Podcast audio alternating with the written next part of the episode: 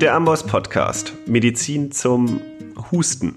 Am Mikrofon ist für euch Philipp Winghardt, Arzt und zurzeit leider auch Schnupfenpatient aus der Amboss-Redaktion. Vermutlich hat die aktuelle Erkältungswelle eure Krankenhäuser und Praxen genauso fest im Griff wie unser Team. Ich hoffe, ihr seht es uns also nach, dass wir dieses Mal krankheitsbedingt leider keinen Podcast für euch parat haben. Dabei wäre es gewissermaßen sogar um Husten gegangen, um Tuberkulose, um genau zu sein, aber aufgeschoben ist nicht aufgehoben. Am 18.12. geht's wie gewohnt weiter und dann bekommt ihr alle spannenden Infos zum Thema TBC. Ganz ohne Amboss-Inhalte möchten wir euch jetzt aber auch nicht entlassen. Schließlich habt ihr diesen Podcast ja angeklickt. Und da auf dieses Wochenende auch der internationale Tag der Menschen mit Behinderungen fällt, möchte ich euch unser Blog-Interview mit Professor Peter Martin ans Herz legen. Er leitet eine Klinik für Menschen mit schwerer geistiger oder mehrfacher Behinderung und erklärt, worauf man in der Kommunikation und der klinischen Untersuchung besonders achten sollte.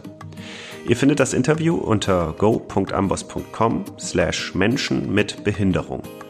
Außerdem könnt ihr in das Amboss-Kapitel Bias, Stereotype und Diskriminierung in der Medizin schauen. Darin erfahrt ihr, wie sich Denkverzerrungen und Vorurteile auf unsere ärztliche Arbeit auswirken und welche Strategien helfen, damit umzugehen. Dazu gibt es dann auch ein Fallbeispiel. Zu dem Kapitel kommt ihr unter go.amboss.com/diskriminierung.